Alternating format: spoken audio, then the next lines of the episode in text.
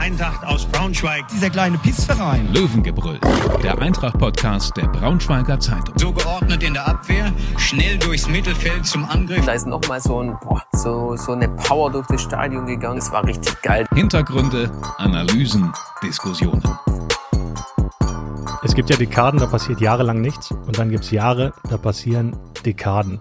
Irgendwie haben wir so ein Jahr bei Eintracht Braunschweig hinter uns, das Jahr 2023 vollgepackt mit allem, was das Fußballherz irgendwie im Guten und im Schlechten vertragen kann und verkraften kann. Aber eine These würde ich zum Start dieses Jahresrückblicks mal in den Raum werfen. Es war ein gutes Jahr für Eintracht. Klassenerhalt im Sommer und aktuell in Reichweite zu den Nicht-Abstiegsplätzen. Geht ihr mit oder geht ihr nicht mit? Jein. Also, ähm, ja, im Grunde hast du recht. Also Klassenerhalt geschafft, war das Ziel, war wichtig, ähm, war auch verdient. Es könnte jetzt aber auch ein Stück weit besser aussehen, glaube ich. Ich habe so den, das Gefühl, sie haben drei, vier, fünf Monate verschenkt in dieser Entwicklung, ja. oder? Also ich würde sagen, ähm, ich würde deiner These nicht zustimmen, weil ja auch einfach unfassbar viel Geld verbrannt wurde mit diesen Trainerentscheidungen, mit den Freistellungen von ähm, wichtigen Funktionären. Okay, und finanziell ja, würde ich ein bisschen wegklammern, aber ich meinte jetzt aus sportlicher Sicht. Das war ja auch rein sportlich anmoderiert sozusagen und wenn man nur das Sportliche nimmt? Naja, aber auch aus sportlicher Sicht könnte man deutlich besser dastehen, wenn man nicht die ersten zwölf Spieltage verplempert hätte. Ja, und vielleicht sogar die zweite Hälfte der Rückrunde der vergangenen Saison? Ja, ähm, du meinst, dass die sportliche Entwicklung da schon ein Stück weit stagniert ist. Mhm. Ja, sicherlich. Ähm, auf der anderen Seite ist ja im, im Sommer dann ohnehin so viel passiert, dass du ja eigentlich wieder bei, bei Null angefangen hast. Also du hättest Strukturen schaffen können in der Zeit, ähm, vielleicht, vielleicht ein bisschen, bisschen festigen. Ähm, sportlich weiß ich jetzt nicht, ob das so viel mit der aktuellen Saison zu tun hat, tatsächlich. Mhm. Deswegen meinte ich das eben so ein bisschen mit Zeit verplempert, weil, und Lars, du hast es ja eben auch gesagt, diese drei Monate oder die ersten zwölf Spieltage der neuen Saison, die waren ja einfach letztlich für die absolute Katz. Oder welches Fazit stellt ihr denn unter die Ära Jens Hertel? Hat nicht gepasst. Warum nicht? Von vorne bis hinten nicht, weil er, glaube ich, immer noch ein guter Trainer ist, aber keiner, der von seinen Fähigkeiten nach Braunschweig passt. Von seinen sportlichen Fähigkeiten oder würdest du das auch differenzieren ins Zwischenmenschliche? Ich würde sagen, da ist das Gesamtpaket entscheidend und ähm, hier brauchst du halt immer jemanden, der wirklich vorne weggeht, der auch ähm, ja so ein bisschen als Mensch noch mehr für, für was steht, offensiver unterwegs ist, als es Jens Hertel an jedem Tag seiner Braun Braunschweiger Amtszeit war. Und ähm, ja, sportlich hat sich ja jetzt auch nicht unbedingt was Tolles eingestellt. Also ich glaube, dass er, dass er ein Typ ist und dass er einen Ansatz hat, der zügig funktionieren muss. Wenn sich, wenn sich da, also er ist ein sehr introvertierter Typ, ähm, der jetzt auch offenbar, so, so hört man ja nicht, jetzt mit den Spielern nicht unbedingt ständig Einzelgespräche führt, sagen wir es mal so. Ähm, wenn der Erfolg sich schnell einstellt, dann kann das funktionieren, glaube ich. Das war hier eben aber nicht der Fall und so war dann am Ende äh, wusste dann irgendwie keiner so richtig, woran er ist. Und dann fällst du irgendwann in ein Loch und dann kommst du mit, mit dieser Art da einfach nur ganz, ganz schwer wieder raus. Aber wessen Fehler war es dann am Ende? Von Jens Hertel selbst, weil er sich Braunschweig letztlich nicht angepasst hat und den Geflogenheiten hier, oder vom, von denjenigen, die Jens Hertel verpflichtet haben, weil Jens Hertel war ja bekannt, wie er arbeitet und was für ein Typ er ist. Und man wusste wohl ziemlich sicher und auch bewusst, dass man genau diesen härteren Typen, klareren Typen, strukturierteren Typen und weniger emotionalen Typen hier auch mal haben möchte. Also wer hat in dieser Konstellation eher den Fehler gemacht? Ich würde dann sagen, die Leute, die ihn verpflichtet haben. Also er natürlich auch ein Stück weit. Du musst dich natürlich auch irgendwo anpassen. Du wirst aber äh, schwer haben, ähm, dein, dein Charakter in ein paar Wochen irgendwie komplett zu verändern und, und deinen deinen Ansatz ihm kann man ja auch nicht mangelnden Fleiß vorwerfen. Ne? Der ist irgendwie morgens um sieben ins Büro gekommen und abends um 21 Uhr ist er wieder gegangen. Aber wenn man wie sich, du Wie ich, genau. Damit du weniger arbeiten musst. So ist es. Ähm, genau. Ähm, das, schön, dass wir das hier auch nochmal klar gemacht haben. ich habe jetzt meine weihnachtliche Seite nochmal gezeigt. ja, endlich. Äh, jetzt habe ich aber einen Faden verloren. Ähm, das, das Problem ist, dass wenn man sich dann verbuddelt in seiner Arbeit und, und das irgendwie alles mit sich selber ausmacht, und so scheint es ja ein Stück weit gewesen zu sein, ähm, dann funktioniert das nicht und dann kommst du aus diesem Loch nicht raus, wenn, wenn keiner von den Spielern irgendwie weiß, was Phase ist. Und wenn irgendwie der klare, der klare Plan fehlt. Wie schließt du das Kapitel ab? Ja, wie schließt man das ab? Ich glaube, für beide Seiten zum Vergessen. Ähm, ich fand, in der Zeit hatte Eintracht so überhaupt keine Führungsstruktur im Spiel. Die hat sich erst entwickelt als, oder erst in die richtige Richtung entwickelt, als Ermin Bicakcic kam. Und ähm, ja, es wirkt ja fast so, als wäre dann die Freistellung für Jens Hertel damals so eine kleine Erlösung gewesen. Für alle Beteiligten wahrscheinlich. Wann habt ihr denn das erste Mal Zweifel bekommen, dass das womöglich nicht passt? Könnt ihr euch daran noch erinnern, dass ihr auch mal einen Moment hattet und dachtet, okay, irgendwie scheint es hier nicht in die richtige Richtung zu laufen? Also bei mir wuchs das kontinuierlich, nachdem, also man beobachtet ja immer mehr, man hört immer mehr Dinge ähm, und da darauf wuchs ähm, wuchs der Zweifel dann und zwar relativ rapide. Ich kann, einen genauen Zeitpunkt kann ich dir jetzt nicht mehr sagen. Ähm, ich, das äh, war so ein kontinuierlicher Prozess bei mir. Bei dir? Ab Berlin, würde ich sagen. Man muss ja, wieso Berlin jetzt? Ist einfach so Es war der einfach- erste Volltiefpunkt. Das war einfach ein, ein scheiß Auftritt. Die Stimmung war irgendwie auch mies nach dem Spiel im Block. Und ähm, irgendwie herrschte da schon so ein bisschen Ratlosigkeit beim Trainer vor. Mhm. Also er, er wirkte dann schon sehr in sich gekehrt und Noch ähm, mehr als sonst, ne? Noch mehr als Mhm. sonst. Hände in den Taschen, Blick nach unten. Ähm, das sind natürlich auch so Sachen, die kann man überinterpretieren.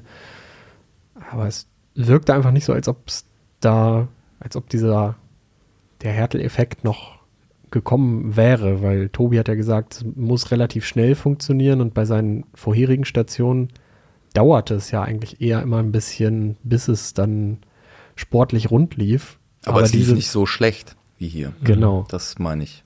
Aber diese Zeit, die hast du ja in so einer Zweitligasaison, wo es klar ist, dass du gegen den Abstieg spielst, nicht unbedingt. Mhm. Aber das, du hast jetzt gerade einen Aspekt auch angesprochen, den hatten wir noch gar nicht, nämlich auch die Stimmung im, im, im, im Block äh, bei den Fans. Man hätte ja auch denken können, dass die irgendwann ausrasten und, und, ähm, und lauter werden. Das war ja zunächst erstmal gar nicht der Fall. Also auch gegen den Trainer eigentlich nie. Es war ganz im Gegenteil, es stellte sich irgendwann Resignation ein und das ist ja noch viel schlimmer. Ähm, also das war, es hat irgendwann niemand mehr daran geglaubt, dass, dass man so in dieser Konstellation ähm, die Wende schaffen kann. So, die Fans sind nach den, nach den Niederlagen sind, die sind einfach gegangen. Die sind, haben nicht mal gepfiffen.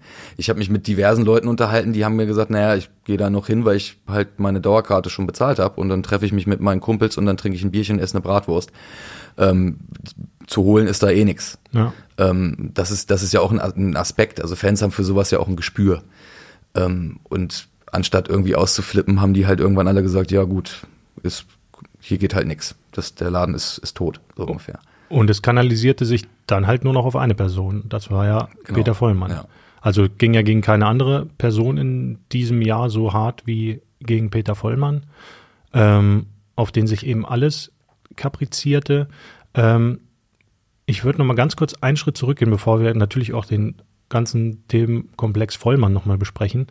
Ähm, und zwar Jens Hertel. Also wir, und das muss man ja auch sagen, wir sind ja immer gut darin, im Rückblick zu sagen, ja klar, wir haben das ja alles auch schon an, analysiert und gemerkt und früh gewusst, was, was da passiert. Aber ich fand die ersten Wochen irgendwie positiv von ihm. Ich hatte immer den Eindruck, nach diesem, ja, doch sehr, sehr, sehr glücklichen Klassenerhalt hat es auch gut getan, dass mal jemand mit harter Hand da durchfegt und ohne groß ähm, Rücksicht zu nehmen auf Befindlichkeiten und ohne groß jeden Schritt sechs bis achtmal erklären zu müssen und von seiner Meinung abzuweichen. Ich hatte schon das Gefühl, dass das für den Moment funktioniert hat. Nur dass dann eben genau das passiert ist, was du meintest, nämlich es gab keine Siege, keine Erfolgserlebnisse, an denen sich das sozusagen ja, dieses Konzept des Trainers auch wachsen konnte. Und ähm, das fand ich, ähm, am Anfang fand ich das nicht so verkehrt mit Hertel. Also ich hatte jetzt nicht den Eindruck, dass das ähm, von Beginn an eine schlechte Entscheidung war. Nee, also ja. wir haben auch, also das, deshalb habe ich auch gerade gesagt, das wuchs in mir mit der Zeit. Also ich weiß, dass wir am, am Anfang der Saison hier auch noch in Podcasts gesessen haben und, und uns und gesagt haben, naja,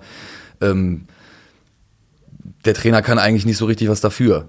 Ne? Ähm, also ganz so, ganz so war es nicht, aber ähm, man kriegt aber dann nach und nach ja immer mehr mit und, und äh, sieht, sieht halt diese Entwicklung oder eben das, was sich nicht entwickelt, was sich entwickeln sollte. Ähm, und ähm, deshalb stellte sich das nach und nach ein, dass das eben einfach doch nicht die richtige, die richtige Konstellation gewesen ist. Mhm. Ich fand halt, äh, in der Vorbereitung hat die Mannschaft ja wirklich auch interessante Ansätze in der Offensive gezeigt und die fanden dann in der Liga überhaupt nicht statt. Also es gab de facto unter Jens Hertel eigentlich nicht sowas wie ein Offensivspiel, das man mit ihm in Verbindung bringen konnte. Ja. Es gab an den ersten Spieltagen eine wirklich, ja, okaye Defensive. Also die defensive Stabilität war, glaube ich, an den ersten Spieltagen nicht ganz so schlecht. Dann ist er irgendwann davon abgewichen, ähm, um vielleicht vorne mehr zu erzeugen, aber dann hat es hinten wieder nicht funktioniert. So. Ähm, Irgendwie, was er angepackt hat, äh, ist schiefgegangen in dem Fall, ne? Also wirklich total unglückliches Händchen, dazu dieses nicht kommunikative, keine Körpersprache und so reißt du halt in Braunschweig dann auch niemanden mit wirklich, ne? Brauchst ja eben dann doch die Leute, die auch mal so ein Publikum anzünden können. Ähm, und das hat ja in der Phase nur Vollmann geschafft, aber nicht im gewünschten Sinne. Ähm, wollen wir den Themenkomplex Seattle abschließen und weitergehen zum, zum nächsten, zur nächsten Person, die man eigentlich mit diesem Halbjahr total in Verbindung bringt? Du bist doch hier der Moderator. Ja klar, Vollmann. Dann, dann, dann, dann, moder, dann moderiere auch, Leonard. Nee, ich wollte euch ja nur noch Wer die Möglichkeit geben. Hm? Ist das, Wer kommt denn jetzt? Ne, der Peter. Ja, ja ist, Peter. Das, ist das immer noch jetzt deine vorweihnachtliche ähm, Güte? Güte. Nenn es Güte. Wow, das, ich kann mich da nicht dran gewöhnen, es tut mir leid. Hm? Ich versuche auch wirklich freundlich zu sein. Nee. Vor allen Dingen zu dir. Das ist gar nicht so leicht. Ja, Aber ich weiß. Man sieht ja an äh, Weihnachten über grundsätzliche Schwächen hinweg und auch über die Fehler, die übers Jahr passiert ja, okay, sind und über Dinge, die man hm. Das tut, tut weh. Ja, es tut wieder weh. Ja. Sollte jetzt gar nicht gegen dich, ja. Äh, aber gegen. Ja, gut, egal. Mach einfach weiter. Peter Vollmann, wie kommen wir jetzt von dir zu Peter Vollmann? Das ist, da bin ich jetzt gespannt. Wann war der richtige, nee, andersrum. Wann wäre der richtige Zeitpunkt gewesen, sich von Peter Vollmann zu trennen, Lars? Ähm, Im gleichen Moment, in dem man sich von Jens Hertel getrennt hat. Also nicht mal im Sommer, nicht mal noch schon früher? Ja, Im Sommer schienen ja die Vereinsgremien noch voll auf der Seite von Peter Vollmann zu stehen und haben ja klare Handlungsempfehlungen ausgesprochen, sich dann von, oder zumindest wirkt es so, dass, äh, dass sie sich eher gegen Michael Schiele damals ausgesprochen haben und mit Peter Vollmann dann, äh, oder Peter Vollmann den neuen Trainer haben aussuchen lassen. Und ja, dann muss man eben auch zu diesem Vertrauen vielleicht stehen. Ne? Aber war das gerechtfertigt am Ende? Ähm, oder war das nur noch so, ein, so eine, ja, so eine Zweckehe, die sowieso kurz vor, vor Scheitern stand, weil man ja auch schon wusste, dass es in der Fanszene sehr, sehr rumort und dass auch intern viele Leute auch mit dem, gar nicht so sehr vielleicht mit der inhaltlichen Arbeit, sondern auch eher mit dem ähm, Auftreten, mit der Moderation und dem Kommunikativen von Peter Vollmann gar nicht ähm, mehr so zufrieden waren. Ja, gegen Ende der Saison und mit dem Klassenerhalt war die, die Atmosphäre da, glaube ich, in Ordnung, aber dann hat so die Sommertransferperiode einiges einreißen lassen. Dann kam natürlich noch die, ähm, die miese sportliche Situation dazu. Und irgendwann ist das Ganze außer Kontrolle geraten. Und Peter Vollmann war ja äh, vogelfrei hier. Mhm. So. Ja, ich also ich glaube auch, dass es es war einfach ein Konstrukt, das zum Scheitern verurteilt wurde irgendwann, äh, zum Scheitern verurteilt war. Die Frage ist, stellt sich nur nach dem Zeitpunkt. Du hast gerade so ein paar Sachen schon angesprochen, was auch oft kritisiert worden ist und auch nicht so ganz zu Unrecht war, dass ähm, es überhaupt keine Nachhaltigkeit im Kader gab. Man hat sich da von Jahr zu Jahr gehangelt. Verzeihung. Ähm, und das irgendwann schmierst du ab. Das ist das ist normal, wenn Mhm. ne, es, wenn gerade wenn die wenn die Schatulle jetzt dann nicht so riesig ist, ähm, irgendwann schmierst du ab und irgendwann funktioniert das nicht mehr und es hat mehr, es hat so ein kleines bisschen den Eindruck gemacht, als wolle man das jetzt noch bis zu seinem Vertragsende, es wäre 2000 Ende 2024 gewesen, wenn ich mich nicht täusche, ähm, noch durchziehen möchte, vielleicht auch um Benny Kessel nicht gleich so in, in den Wind zu stellen. Ähm, ne? Und das muss man ja Peter Vollmann lassen. Der hat sich immer nach vorne gestellt. Der hat sich, der hat immer seine, seine, seine Schultern breit gemacht und ähm, hat die anderen dann ein Stück weit geschützt. Äh, Der Schutz für ihn war eben nicht so sehr da. Ne? Ähm, also ihn hat man dann halt auch ein Stück weit im Wind stehen lassen. Ähm, ich glaube auch, es, es sind natürlich dann auch so ein paar unglückliche Auftritte dabei. Ich weiß noch nach dem Rostock-Spiel, ähm, also als der Klassenerhalt dann klar war, da, da saß er dann im, im ich glaube im NDR Sportclub war es und, und setzt sich dann hin und sagt, naja, ich bin ja im Grunde der Einzige, der da sportliche Entscheidungen trifft, so sinngemäß. Ne? Ich krieg's jetzt, ich krieg jetzt den, den Wortlaut nicht mehr zusammen. Das sind natürlich dann auch irgendwie unglückliche Aussagen. Ähm, deshalb, ich könnte mir auch vorstellen, dass vielleicht der Sommer der richtigere Zeitpunkt gewesen wäre, um dann wirklich zu sagen, ähm, wir machen jetzt Tabula Rasa und wir fangen jetzt, wir haben jetzt den Klassenerhalt geschafft und jetzt wollen wir uns etablieren und da, dafür brauchen wir vielleicht hier eine andere Konstellation. Das ist natürlich von außen immer ähm, einfacher zu sagen, als, als es dann am Ende den, den, den Handelnden fällt. Das Gleiche kann man aber auch bei Michael Schiele sagen. Ne? Man kann ja da im, im Grunde auch argumentieren, naja, er hat aber sein Ziel erreicht. Er hat das, das vorgegebene Ziel, hat er erreicht. Die Argumentation war dann, naja, aber die Weiterentwicklung fehlte. Ist nachvollziehbar. Ne? Es, man hatte am Ende nicht mehr den Eindruck, dass die Mannschaft wirklich einen Schritt nach vorne macht und ein bisschen auf den Zahnfleisch geht. Aber das gleiche Fazit hätte man auch in, in der Personalie Peter Vollmann ja tatsächlich ziehen können mit den ganzen ähm, Aspekten, die wir jetzt hier irgendwie, irgendwie rausklamüsert haben. Ähm, deshalb hatte ich schon das Gefühl, man hält es halt irgendwie noch so ein bisschen am Leben. Im Grunde waren wahrscheinlich die beiden größten Managementfehler dieses Jahres, die beiden Verträge zu verlängern im Januar und Februar. Schiele und Vollmann. Jetzt hast du sie weiterhin auf der Payroll, auch noch ein paar Monate, sofern sie jetzt nicht einen neuen Arbeitgeber finden, was ich bei dem einen realistischer halte als bei dem anderen. Ähm, aber ich sage jetzt nicht, wer. die, die nicht? Antwort lasse ich offen. Sagst du nicht. Da ein bisschen mitdenken Ja, müssen die ja, auch. okay, das ist gut. Das Und dann hast du noch einen Trainer und noch einen Co-Trainer Noch ein Co-Trainer und, Und noch, noch- einen Trainer, der jetzt arbeitet. Genau, ja.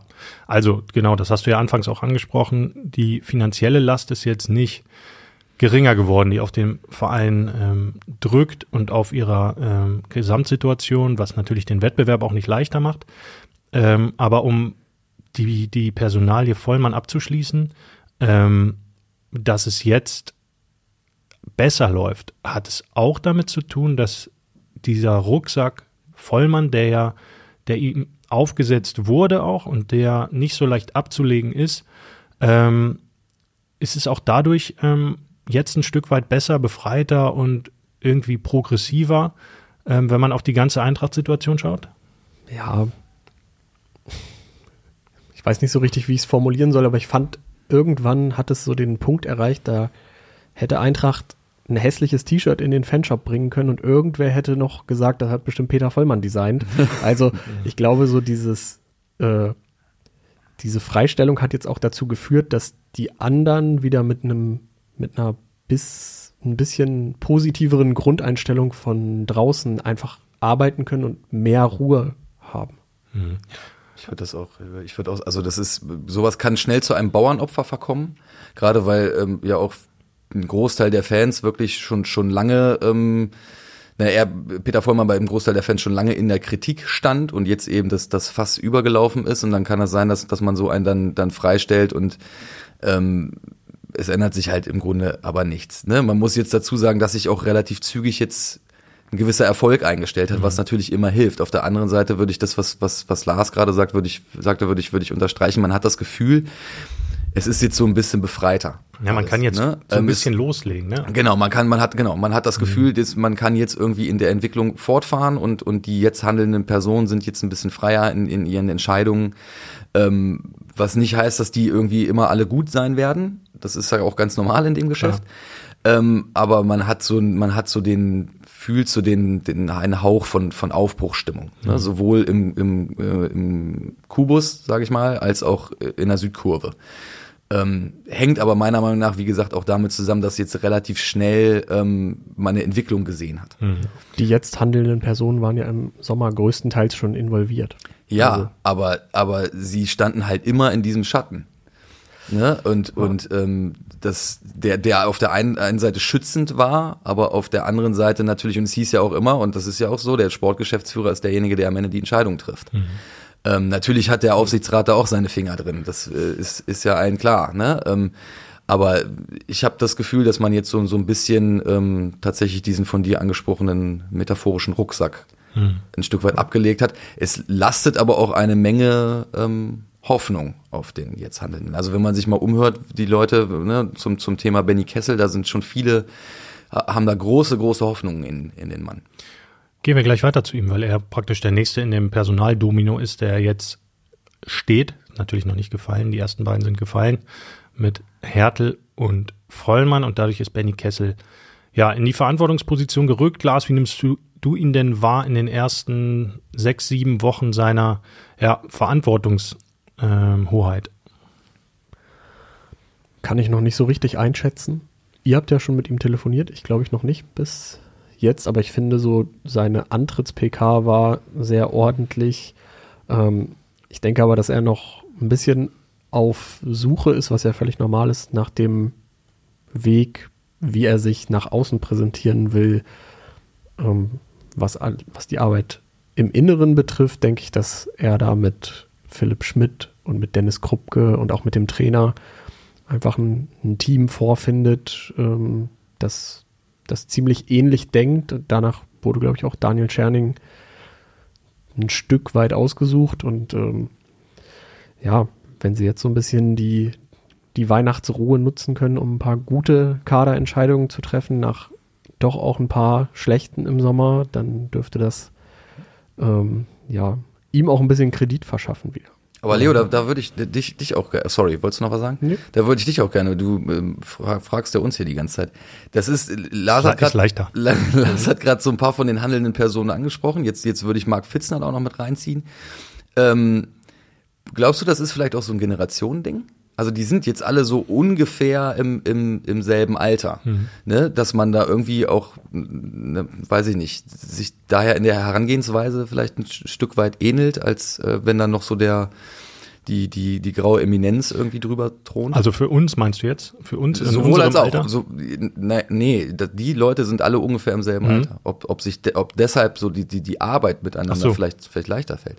Dann würde es ja bedeuten, dass wir auch gut miteinander arbeiten könnten, weil wir ja auch alle gleich alt sind, aber das widerspricht Ja, deiner Grundthese ja. Aber um da ähm, zurückzugehen, ja, auf jeden Fall. Ich habe so ein bisschen ja den Eindruck gehabt, dass das so ein bisschen Start-up-Mentalität hat, so ein bisschen das Gefühl von, okay, wir liegen jetzt im, wann war das nach dem Derby, Anfang November, so dermaßen auf dem Boden, dass wir jetzt fast nur noch, wir haben ja so ein bisschen freies Feld. Also wir können ja, es erwartet kein Mensch mehr irgendwas von uns. Dann lass es uns doch so machen, ähm, dass wir nichts mehr zu verlieren haben und von Grund auf neu strukturieren. Ähm, und das hat einerseits, glaube ich, schon damit zu tun, dass viele oder alle so zwischen 32 und 40 sind, die jetzt da gerade ähm, an, den, an den Hebeln sitzen. Aber dass sie eben auch viel Braunschweiger Mentalität haben. Also klar, über Benny Kessel, Marc Fitzner brauchen wir nicht zu sprechen. Die haben ja sowieso ähm, blau-gelbe Vergangenheit ohne Ende. Äh, auch Philipp Schmidt hat hier ein bisschen niedrigeren Niveau, aber auch hier Fußball gespielt. Ähm, der Scherning ist irgendwie Ostwestfale, aber das ist ja fast Braunschweig und und das passt schon, äh, Gruppe auch, und das passt schon im Innenleben einfach besser zusammen. Wenn man sich einfach zu dieser kleinen Wagenburg zusammenschließt und sagt, wir ziehen das jetzt zusammen durch. Und das funktioniert natürlich immer besser, je länger auch so eine Erfolgsserie dann anhält. Und wenn wir bei drei von fünf Siegen für die Eintracht jetzt seit Schernings Übernahme schon von einer Erfolgsserie sprechen wollen, was man im Rückblick fast schon machen kann, dann ähm, hat das natürlich gefruchtet. Die Frage ist halt, wie sehr stehst du zusammen und wann fängt das an zu bröckeln, wenn es mal wirklich, wirklich äh, über Wochen krisenhafter wird. Weil so eine, ja, so eine Freundschafts- oder so eine, so eine Buddy-Management-Trainer-Beziehung, die hat auch ihre Grenzen und die muss einfach ihre Grenzen haben. Und das wird schwierig, wenn das mal irgendwann so weit kommt, dass der eine eine vor allen Dingen persönlich schwierige Entscheidung treffen muss, ähm, die aber sportlich keine Alternative zulässt. Also von daher finde ich das Konstrukt für den Moment total spannend und interessant. Ich finde es auch angenehm, ihn zuzuschauen. Und wenn man mal auch auf die Bank schaut oder so bei den Spielen, die haben ja, glaube ich, auch mittlerweile alle schon eine gelbe Karte bekommen fürs Meckern. Kessel, Fitzner, ich glaube Scherning noch nicht, aber der ist auch noch nicht so lange dabei. Aber die sind halt auch voll drin, die sind emotional angepackt von der ganzen Geschichte. Und von daher haben sie irgendwie so einen grundsätzlich natürlichen ähm, Unterstützungsmoment von den Rängen und von den näher oder etwas weiter weg entfernten Fans. Aber ich finde es spannend zu beobachten, weil so eine Konstellation ja schon auch selten war in Braunschweig. Ne? Ja, hatten wir ja schon mal und da ist ja auch das Gleiche passiert, was du so ein bisschen angerissen hast, dass dann irgendwann das nicht mehr ganz so gestimmt hat und einer oder nach und nach wurden dann die Leute eliminiert. Ja, du meinst natürlich äh, Thorsten und Co. Ähm, der wird jetzt wahrscheinlich auf kurz oder lang erst einmal nicht neuer Trainer von Eintracht, oder? Glaube ich jetzt auch nicht. Aber zurück nochmal zu, zu. Ich habe das Gefühl, wenn er nochmal auf den Markt kommen sollte, in Darmstadt läuft es ja auch nicht so gut, aber die wissen, glaube ich, was sie an ihm haben.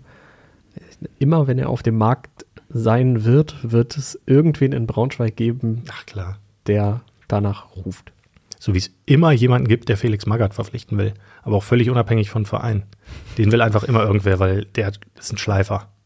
Den So wollen die du. Leute. Ich bin auch ein Schleifer. So wie du, du bist schon durch. Diamantenschleifer. Wenn, äh, Ihr seid meine kleinen Rohdiamanten. oh Gott. Ich habe doch gesagt, ich bin milde. Jetzt, jetzt lass uns Nicht weiter, so? lass uns, lass uns bitte weitermachen. Schnell raus aus der Nummer.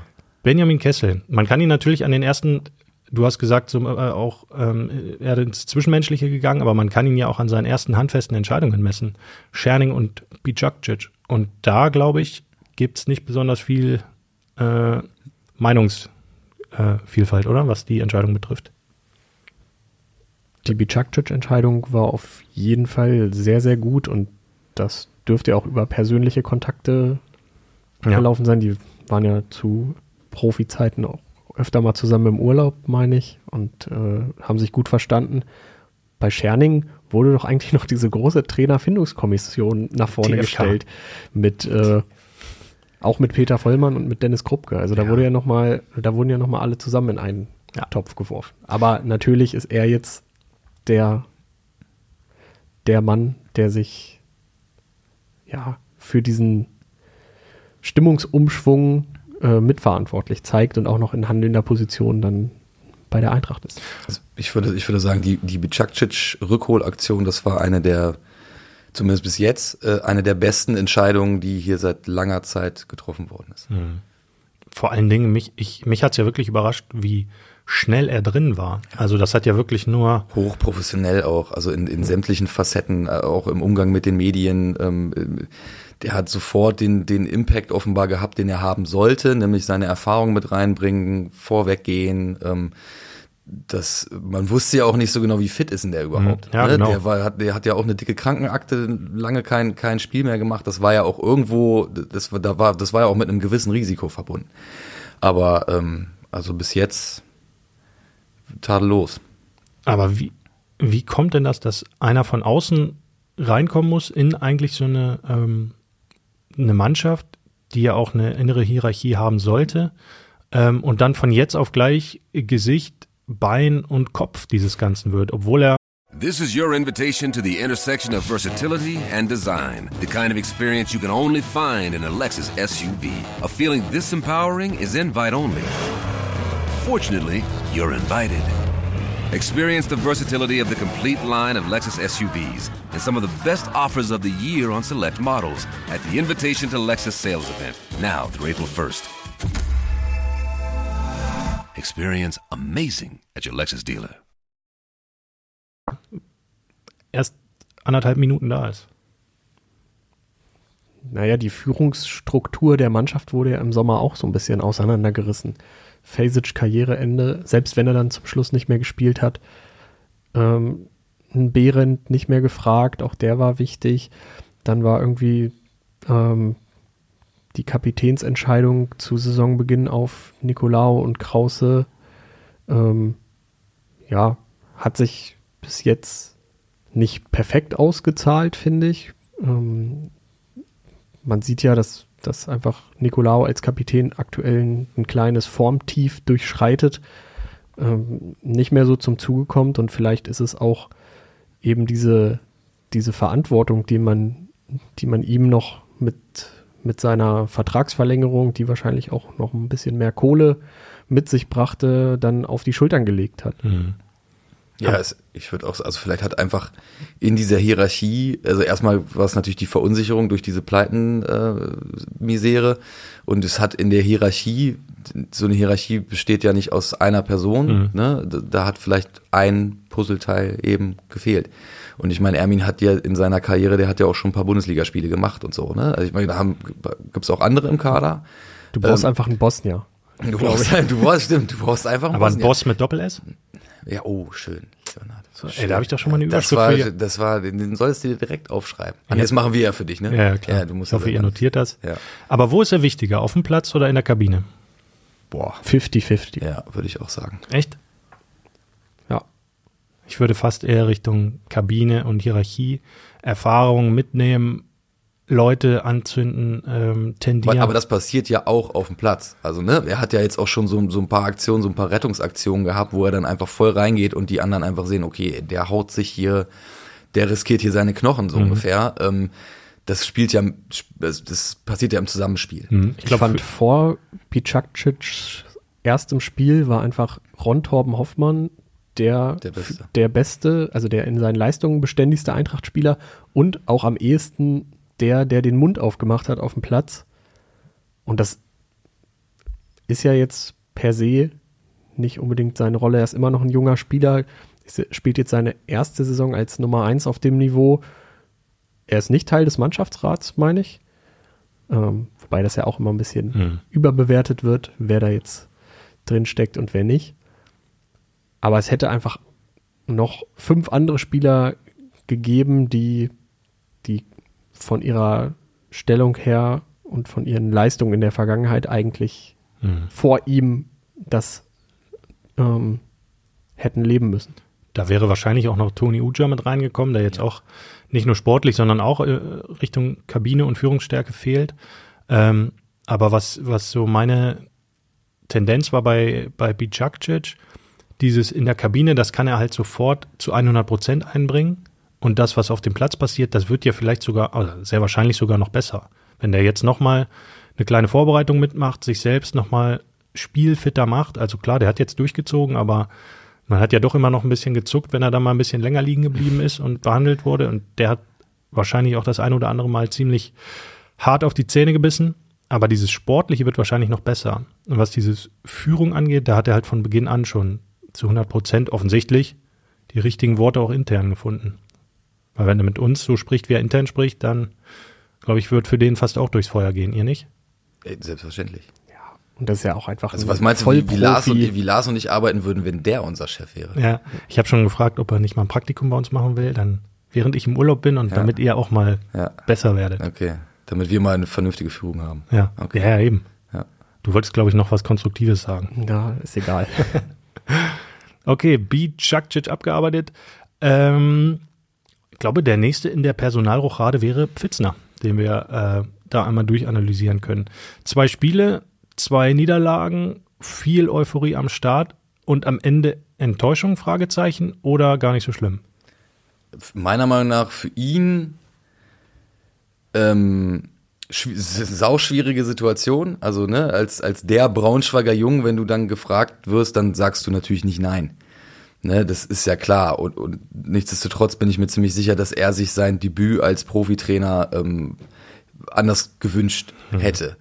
Ähm, jetzt die Frage, geht er da irgendwie beschädigt raus aus der Nummer? Ähm, meiner Meinung nach nein, überhaupt nicht. Also erstmal, weil er in Braunschweig einen, Kredit hat, den kannst du ja gar nicht, den kannst du ja fast gar nicht aufbrauchen. Und zweitens wusste ja jeder, was das für eine Situation ist. Es war klar, okay, der hat jetzt hier äh, zwei Wochen, länger darf er halt eigentlich nicht, oder 15 Werktage sind es, glaube ich, laut, laut, ähm, laut äh, Richtlinien, weil er eben den, die, die Fußballlehrerlizenz noch nicht hat. Ähm, der springt jetzt halt ein. Ne? Man hat halt ein bisschen gehofft, okay, durch, durch seine Emotionalität, dass da vielleicht in den zwei Spielen, gerade im Derby, vielleicht ein bisschen mehr geht, aber ist, ich finde es jetzt schwierig, ihm da irgendwie einen Vorwurf draus zu machen, dass das jetzt eben nicht geklappt hat. Es war jetzt auch seine erste Erfahrung auf, dem, auf dem Level. Ich glaube, in der Phase hätte man Guardiola als Chef und Klopp als Co-Trainer holen können und es wären fast dieselben Ergebnisse rausgekommen. Möglich. Jetzt nochmal eine steile These. Das ist wirklich eine steile These. Ja, Würdest ihr habt du, doch schon alles gesagt. Also, also würdest du da widersprechen, zusprechen oder wie glaubst für ihn du, war das mies und die Mannschaft war zu dem Zeitpunkt einfach nicht in dem Zustand, um irgendwas reißen zu können. Und in Hannover saß dann schon jemand auf der Tribüne. Hä, wer denn? Du, Ich auch. Lars Ich auch. und Daniel Czerning. Tatsächlich. Und äh, wir können ja so ein bisschen aus dem äh, Interview-Nähkästchen plaudern. Wir waren am, wann saßen wir? Montag, nach dem Ende der Hinrunde noch mal länger mit ihm zusammen, haben ein Interview gemacht und da hat er von seinem ersten Eindruck erzählt. Äh, du hast bestimmt noch präsent, was er da in Hannover für eine Mannschaft vor sich gesehen hat und wa- was in seinem Kopf herumspukte. Ja, aber er hat dann ja relativ schnell gesagt, so, wir machen das. Unterschreiben die Verträge und dann war er ja da am Dienstag Mhm. nach dem Derby. Und dann ging's los. Dann hat er scheinbar die, die richtigen Knöpfe gedrückt, hat, finde ich, viele einfache Sachen auch in die Mannschaft gebracht und das hat sich ausgezahlt. Also fünf Spiele, neun Punkte ist sehr, sehr ordentlich für ein Team, das unten drin steht. Was würdest du denn als die eins, zwei, drei wichtigsten Dinge nennen, die er ähm, etabliert hat? ja, so ein festes Korsett, vor allem da hinten in der Dreierkette. Ähm, die offensiven Außenverteidiger haben wirklich mehr Gestaltungsspielraum und die beste Entscheidung von Daniel Scherning war, glaube ich, Fabio Kaufmann auf die Acht zu stellen. Da gehe ich mit. Wer also allgemein, das, das umzustellen auf ein Sechser, zwei Achter, das war ähm, für mein Empfinden eine, eine richtig, richtig gute Entscheidung. Fabio Kaufmann rasiert auf der Position einfach. Was ich noch hinzufügen, warst du fertig? Entschuldige, Lars. Ja. Was ich noch hinzufügen wollte, ist, er hat ihm Selbstvertrauen gegeben. Er hat, er hat jedem einen simplen, klaren Plan gegeben. Das sagt er auch immer. Jeder muss wissen, was er auf dem Platz macht. Und ähm, wir haben gerade über den ersten Eindruck in Hannover gesprochen, der war nicht so prickelnd und da hat er sich ja dann auch gedacht, opala, was ist das denn hier? Und als er dann Dienstag im Training war, war der, war der zweite Eindruck ein ganz anderer und er hat auch ja schon betont, dass die Jungs sich teilweise wundern, wie gut sie doch eigentlich Fußball spielen, dass, dass sie doch eigentlich tatsächlich Fußball spielen können. Und ähm, das ist, glaube ich, ein wichtiger Aspekt und das geht halt viel auch über Kommunikation, ne? Ähm, dass man, dass die Leute wieder merken, hier Leute, wenn ihr hier ähm, an, an euer Limit kommt oder ne, wenn ihr, wenn ihr auch mit ein bisschen breiterer Brust auf den Platz geht, dann werdet ihr hier nicht jede Woche abgeschossen. Dann, ne, dann gibt's hier durchaus Mannschaften, die ihr schlagen könnt. Und das ist auch ein ganz, ganz wichtiger Aspekt. Was interessant ist, dass es eben spielerisch auch stärker, Ja.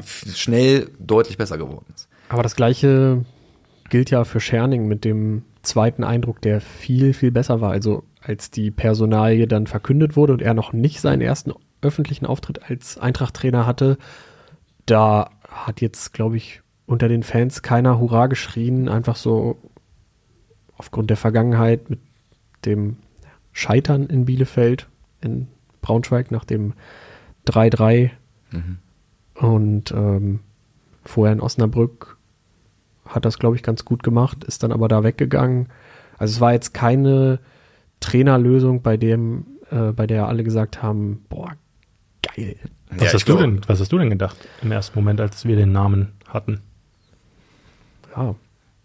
Bei mir war es ziemlich ähnlich. Ich konnte da, damit irgendwie relativ wenig Fantasie entwickeln, wie das sich schnell in eine bessere Richtung drehen könnte. Aber das lag natürlich zum Teil auch am Zustand der Mannschaft von damals. Aber ich glaube auch, da haben viele haben gedacht, da kommt jetzt der sportliche Insolvenzverwalter, ne, der jetzt hier irgendwie den, den äh, quasi den, den einen, einen würdevollen Abstieg hinkriegen soll. Ne? So, so Und dann ungefähr. Also natürlich, hat, natürlich, natürlich haben die Verantwortlichen das nicht gedacht, aber ich meine, ich spreche jetzt von den von, von vielen Fans. Ähm, da kursierte ja dann auch eine Menge Galgenhumor. Ja. Aber letztlich war ja auch immer die, ähm, die Vision da, es kommt jetzt auch nur jemand, der für Fitzner äh, die Bank warm hält bis zum Sommer Der und Platzhalter. der übernimmt dann. Aber ähm, so die ersten Wochen gehen da jetzt erst einmal von dieser, ja, von dieser Vision weg, was ja okay ist, weil sie bedeutet, es geht erfolgreich los und das ist ja gar nicht mal so schlecht, aber Scherning hat auch bei uns im Interview gesagt, es gab halt einen Schlüssel, ohne den wir jetzt wahrscheinlich nicht ähm, hier so in Häkchen zuversichtlich sprechen würden, nämlich Osnabrück. Und das ist wahrscheinlich genau dieser Effekt, der Hertel vorher gefehlt hat, oder? Mag sein. Und das war ja auch jetzt nicht das zu 100% überzeugende Spiel. Letzter gegen Vorletzter ist es. Hat so ein Spiel wahrscheinlich nie in sich in der Konstellation. Aber da war Eintracht ja schon besser als der VfL.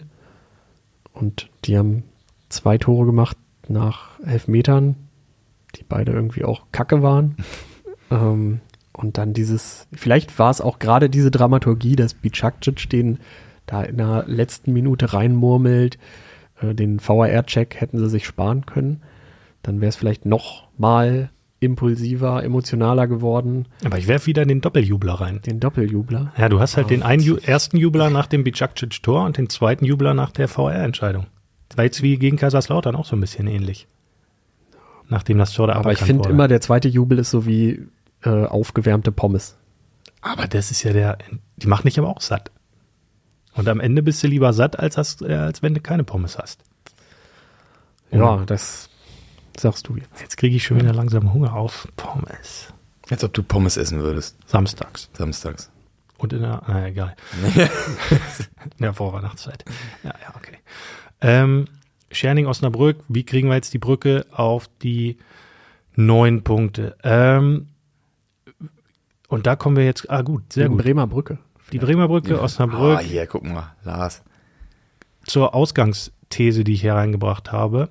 Und zwar war sportlich gesehen, ist die Situation jetzt, ich hätte es nicht gedacht. Also, wenn man diese ganze Saison betrachtet hat, hätte ich nicht und nie und nimmer für möglich gehalten, insbesondere nach Ujas aus, insbesondere nach dieser ganzen Thematik ähm, Vollmann, Härtel, nie im Leben, dass die so sehr in Reichweite der Nicht-Abstiegsplätze jetzt stehen. Also ja kein unrealistisches Szenario mehr, dass die Eintracht, wenn es so weitergeht, in zwei Monaten mal auf dem Nicht-Abstiegsplatz steht. Ja, und das ist, also, das hat Scherning uns ja auch in dem Gespräch gesagt. Es war auch, das waren jetzt erstmal die, die Teilziele, ne, ein paar mhm. Punkte holen, aber auch andere Mannschaften mit reinziehen. Mhm. Und das ist ihnen jetzt durch den, durch den Sieg gegen Kaiserslautern gelungen. Die sind jetzt auch voll mit drin. Mhm. Äh, Rostock hat auch, ist auch ziemlich am Schwächeln. Und jetzt bist du plötzlich die Mannschaft, die so ein bisschen im Aufschwung ist. Ähm, und, und die anderen sind in der Krise. Ich meine, Lautern, die haben jetzt, glaube ich, in den vergangenen acht Ligaspielen einen Punkt geholt. Mhm. Ähm, ne, wenn die, die zerren halt noch von ihrem guten Start. Ähm, und, und das ist ja auch ein entscheidender, ein entscheidender Punkt und ähm, verdeutlicht halt auch nochmal, dass diesen Plan der kleinen Schritte, nenne ich es jetzt mal. Ähm, und ja, ansonsten stimme ich dir zu. Also ich hätte nie gedacht, dass wir gerade gerade zu dem Zeitpunkt jetzt an Weihnachten schon, also vielleicht in der Rückrunde dann mit irgendeinem so Superlauf, wo sich aber auch jeder immer gefragt hat, wo der herkommen soll, dass wir jetzt tatsächlich hier sitzen und uns denken, okay, ähm, das ist tatsächlich jetzt wieder realistisch mhm. zu schaffen. Was muss in der Winterpause passieren, damit dieser realistische Gedanke sich weiter verfestigt? Vier, fünf Leute, mit denen man nicht mehr plant, müssen den Abflug machen und zwei oder drei richtig gute kommen. Welche zwei Positionen würdest du neu besetzen? Linksverteidiger für die Viererkette und spielstarker Sechser, bisschen Größe. So wie Busquets? Ja, ich hätte jetzt vielleicht auch im, ich, im Zweitliga-Kontext hätte ich jetzt vielleicht gesagt Nikolai Rapp, der ah, jetzt okay. bei Werder Bremen, glaube ich, zwei Einsätze gemacht hat, aber ist jetzt eine Hast du jetzt einfach nochmal nachgedacht, ohne irgendwelche Informationen zu haben? Ja. Oder wenn man jetzt an Daniel Scherning denkt, könnte man auch sagen, Sven Köhler, der in Osnabrück mit ihm eine ziemlich gute Rolle gespielt hat und jetzt, glaube ich, bei Odense in Dänemark unterwegs ist. Aber wirst beide nicht kriegen. Zumal nicht, wenn nicht vorher jemand den Laden verlässt oder mehrere. Also Scherning hat es auch gesagt im Interview, das Aufgebot ist zu groß, es wird auf Sicht zu, zu schwierig, das alles zu äh, moderieren. Viele unzufriedene Spieler drin, was ja logisch ist, wenn von 31 20 nicht in der Startelf stehen am, äh, am Samstag. Und von daher muss es da einfach Entscheidungen geben. Benny Kessel hat mit jedem Spieler offensichtlich auch schon mal ein Einzelgespräch geführt, hat ihm die mittel- und kurzfristige Perspektive offengelegt und hat dann wohl vier, fünf, sechs Spielern so irgendwie in der Range gesagt, passt auf Leute, das ähm, könnte ein Winter sein, in dem ihr eine neue Herausforderung suchen solltet. Und da bin ich echt mal gespannt, wer dann am Ende ähm, hier wieder aufschlägt zum Trainingsstart oder in der Rückrunde hier noch auf, ähm, ähm, mitspielt. Welche Position würdest du am ehesten besetzen? Ich hätte das gleiche gesagt. Auch Linksverteidiger? Ja. Für eine Viererkette. Das Ding ist ja, dass, also im Moment funktioniert diese Fünferkette ja unheimlich gut. So, das ist die Frage, weicht man dann davon ab? Ähm, allerdings hat Scherning bevorzugt ja eigentlich die Viererkette. Und er hat ja auch jetzt gesagt, ne, es war, waren jetzt für die ersten vier Spiele, haben wir jetzt das genommen, das, ein einfaches Konzept, was schnell funktioniert hat. Was aber nicht heißt, dass nicht diese Viererkette irgendwann nochmal irgendwann noch mal eine Rolle spielt. Mhm. Ähm, und da ist es dann, Anton Donkor macht jetzt in den Spielen seit Scherning da ist, spielt er echt gut. Das ist wirklich, ähm, ähm, kannst du total anbieten. Ähm, aber eben, weil er auch diese, diese drei Innenverteidiger, zumindest ist das mein Eindruck, hinter sich hat, die ein Stück weit dann auch so die, die defensiven Lücken mitschließen. Mhm. In der Viererkette haben wir das ja auch schon beobachtet, dass es bei ihm dann hinten, weil er natürlich auch nach vorne will und, und was ja auch richtig ist mhm. oder gut ist, ähm, und unter Dampf machen will, das kann er ja auch mit seiner Athletik, aber dass dann die Defensive, dass da hin und wieder mal eine Lücke ist. Mhm. Ich finde auch, dass der sich echt stabilisiert hat und auch viel zum Offensivspiel beiträgt. Aber kurioserweise ist sein Name ja der meistgefluchte, gefluchteste auf den Plätzen hinter der Pressetribüne. Ja, das stimmt. Das stimmt. Aber sagen, wer da steht, sagen wir jetzt. Wir nicht. sagen jetzt nicht von wem. Aber die Außenverteidiger werden ja oft äh, am, am meisten angeflucht. Ja, und es ist ja auch irgendwie die Seite, wo er mal ja. rumläuft, am nächsten dran. Aber ganz kurz zu ihm, der kam doch, ist auch noch gar nicht so lange hier, anderthalb Jahre aus, der, aus Mannheim, ne? Ja. Und hat sich echt zu einem wirklich guten Zweitligaspieler entwickelt. Ja. Also der gehört ja auf jeden Fall in jedem, unter jedem Trainer bisher zur Startelf.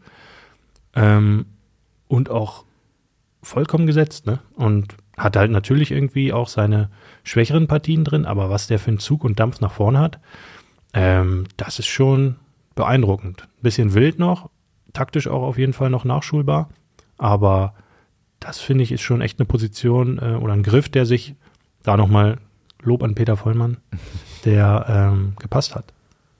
Ja. Was ist denn euer Top, euer Top der Hinrunde? Spieler meinst du jetzt oder? Egal, irgendwas. Top der Hinrunde. Ich finde Hoffmann stark. Ich finde, wie du es vorhin angedeutet hast, ähm, erste Saison auf dem Niveau äh, als Stammtorhüter mit zwei, drei klaren, wenigen Fehlern drin, ansonsten sehr sicher. Ähm, den finde ich sehr gut. Bijakcic muss man mit reinnehmen. Ähm, Donkor gefällt mir ganz gut. Und natürlich die letzten beiden Spiele kann man nicht, kommt man nicht vorbei, auch an der äh, Luxemburg-französischen Geheimwaffe. Ist ja wieder auf, Luxem auf, auf, auf Luxemburg-Niveau langsam, meinst du? Ja, so, ja. Also, warte mal, wer fällt mir denn noch ein? Also ich würde, wenn ich einhaken darf, ich würde Gerne. auf jeden Fall, Fabio Kaufmann haben wir ja gerade schon gesagt, ähm, schon immer meiner Meinung nach ein Spieler, der Sachen mitbringt, die in dem Kader nicht viele mitbringen, nämlich beispielsweise Stärke im 1 gegen 1, aber jetzt auf der Achterposition wirklich nochmal noch mal echt eine, eine Nummer besser und äh, Joe Gomez. Ja, okay. Also hat jetzt in den, in den letzten Wochen gerade, man muss auch bedenken, ist auch sein erstes Jahr auf, auf dem Level, der kam von einem, von einem Drittliga-Absteiger. Ähm, war auch viel Schatten dabei in dieser Saison, das, das muss man sagen. Ähm, man muss sich an das Niveau auch erstmal gewöhnen, aber auch der jetzt in dem, gerade in dem neuen System und Ansätze hat man auch schon unter Hertel gesehen, macht er das wirklich gut. Also hm, ne, sehr, sehr, sehr ordentlich. Ja. Ich hatte jetzt keinen aus dem Angriff im Kopf, weil das war bisher größtenteils nichts, aber Gomez stimmt, hast du recht. Ja. Wahrscheinlich ist er sogar mein Spieler der Hinrunde. Und deiner? Spieler der Hinrunde finde ich schwer zu küren nach diesen ja. miesen ersten zwölf. Ja gut, aber es muss ja trotzdem ein. Also für mich macht Robert Ivanov Auch. immer mehr Spaß. Ja, das stimmt. Ja. Flop der Hinrunde? Boah, da gibt es so viele, die man auch außerhalb des Kont äh, Kontextes Mannschaft sehen kann. Ähm, es gibt, glaube ich, wir haben auch noch nicht gesprochen über die ähm, über die Präsidentschaftswahlen, die ja auch ein Riesenflop waren, weil die IT nicht funktioniert hat. Die kann man auch rauspicken, ja, das stimmt. Das äh, könnte man eigentlich, ja, das hat auch so perfekt in die Lage gepasst, in der in der Woche oder in den zwei Wochen, dass das irgendwie in die Binsen gegangen ist. Aber da haben wir ja im, im Januar die Wiederholung und da machen wir natürlich auch nochmal eine Sonderfolge zu. Ähm, wenn man einen, zwei, drei Spieler rausnehmen will, ist Brian Behrens sicherlich zu nennen, der völlig an Bedeutung verloren hat. Dann ist sicher Janis Nikolaou zu nennen, der seit Wochen eine Formkrise hat und auch nicht herauskommt.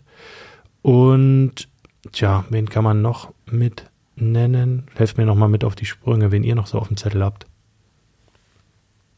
Wenn man es jetzt auf Personengruppen beschränkt, dann muss man ja wirklich den Aufsichtsrat nennen. Aber ich, so mein Flop war wirklich diese völlig verzweifelte Atmosphäre zwischenzeitlich. So, es war ja, keiner hat mehr dran geglaubt. Also wirklich, wenn, wenn einer zwischenzeitlich noch dran geglaubt hat, dann soll er sich bitte jetzt bei uns melden. Mhm. Ähm, Selbst die treuesten der treuen Treuen waren da am Boden. ja, ich glaube, das wären so, ja, und vielleicht auch so der Umgang mit Peter Vollmann auf den letzten Metern. Da hätte ich mir einfach vom, von den Cluboberen, und da meine ich jetzt zum Beispiel auch nicht Benny Kessel, der damals ja ihm noch unterstellt war, aber ich hätte mir einfach von dieser gesamten Führungsmannschaft gewünscht, dass sie in, zumindest in einem Moment gesagt hätten, wir durchstehen diese Krise zusammen. Ja, da muss man So. sich dann einfach mal hinstellen und sagen, passt auf, Damit selbst wenn Peter man- Vollmann das nicht will, Hm. so, der, das klingt auch immer mal durch, dass, dass man es ihm angeboten hat, sich auch mal zu positionieren und zu sagen, Mensch, Peter, hm, wollen wir, sollen wir nicht mal? Und er wohl eher gesagt hat, nee, ich mach das schon, aber das ist vielleicht dann auch einfach, ja, so ein bisschen falscher Stolz, wo man als Verein, als Führungskraft sagen muss, nee, Leute, sich in dieser Phase auf die auf eine Einzelperson zu fokussieren und ihn so wie die Sau durchs Dorf zu treiben, das funktioniert nicht. Da kann man ja in die Kommunikationstrickkiste greifen und äh, Klassiker, wir gewinnen zusammen, wir verlieren zusammen und jemanden rauszunehmen, ist einfach unter aller Kanone. Es geht, funktioniert nicht, das akzeptieren wir nicht und so wäre der ganzen Sache schon so ein bisschen mehr Würde bei gemessen worden. Und so geht das Ganze, wie du sagst, sehr, sehr würdelos zu Ende. Ähm, und sicherlich auch, ja, einer der, der großen Verlierermomente in diesem Jahr. Würdest du noch was dazu nehmen?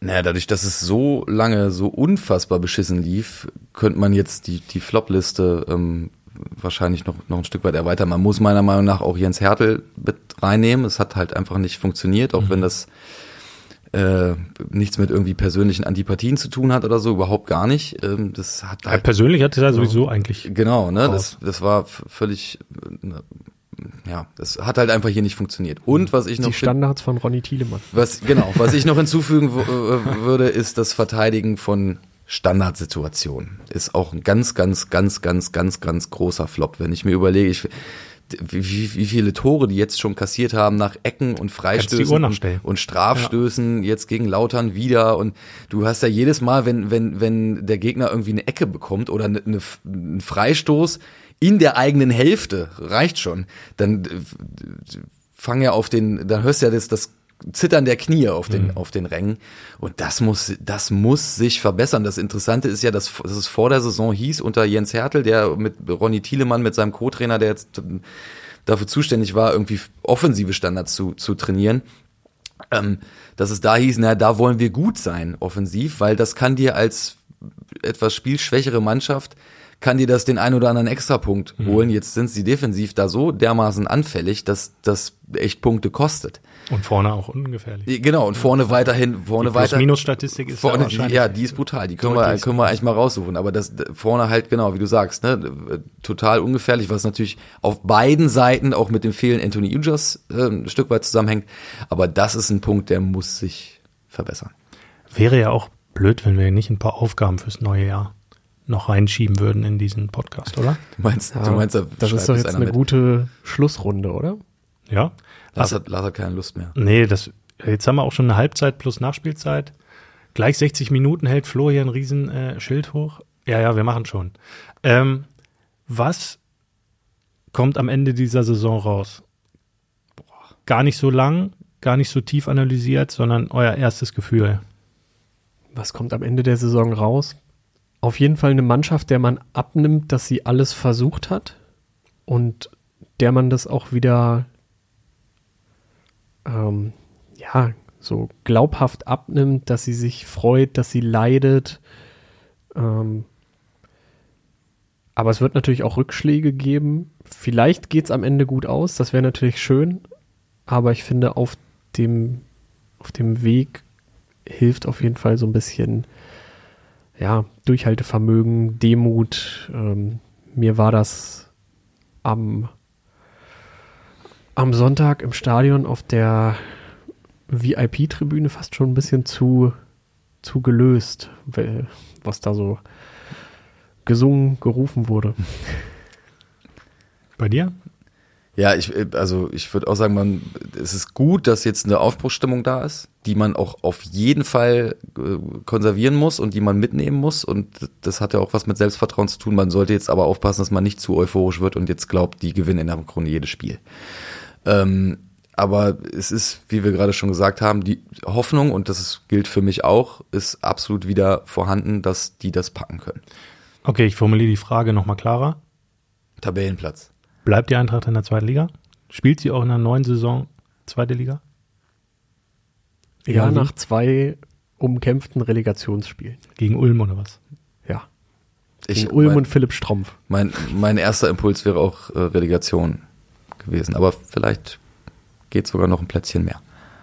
Ja, also vielleicht auch nicht. vielleicht auch nicht, ja, dass du, dich wieder, dass du dir wieder mal alle Möglichkeiten ich, ja, ich, ich, ich relativiere das alles. bist der Relativierer. Aber ist doch gut, ähm, echt abgefahren, dass ja, wir was ist mit dir? Ja. Du auch. musst nicht oder der Chef muss nicht oder was? Ja, ich, ich tue mich schwer. Ich bekomme ja ständig irgendwelche Stellungnahmen, Lars auch. Tobi ist fürs nächste Jahr, das solltest du dir auch nochmal vornehmen, mhm. dass du auch nochmal ein bisschen ja, steht, kontroverser wirst. Steht, steht auf der Liste. Diskutabler, ja. ganz oben. So, ähm, so, ein Banner in der Kurve. Ja, du, du, darfst doch nicht beschreien. Du wurdest doch in der Kurve jetzt schon hervorgehoben. Ja, also von daher. Banner, Banner in der Kurve, nicht bitte. Na, okay. Ähm, schönen Dank. Das war fast unser längster Podcast ever, oder? Nummer, ja. Kann sein. Platz zwei, glaube ich. Ja, mit Yasi saß ich länger. Ah, okay. Ja, ja mit, okay, mit, mit, dem kann man auch. Mit dem Kollegen Bosse saß Und Bosse, ja. richtig. Bosse war auch ewig, aber das war auch schön kritisch. Okay, also schönen Dank fürs Zuhören. Wir gehen davon aus, dass uns die Eintracht auch im nächsten Jahr einige Geschichten liefern wird, über die wir ähm, erzählen und sprechen können. Und wünschen allen Zuhörerinnen, Zuhörern, Zuschauerinnen, Zuschauern, habe ich jetzt alles durchgegendert, was es gibt? Allen Zuschauenden. Zuschauenden. Ja, das so hat damals. Kommt da noch? Na, egal. Ähm, alles Gute, alles Liebe, schönes neues Jahr. Ähm, und schaut und hört am besten bald wieder rein. Danke euch, macht's gut, Mädels. Ciao, ciao. ciao. Tschüss. Mehr Podcasts unserer Redaktion finden Sie unter braunschweiger-zeitung.de slash podcast.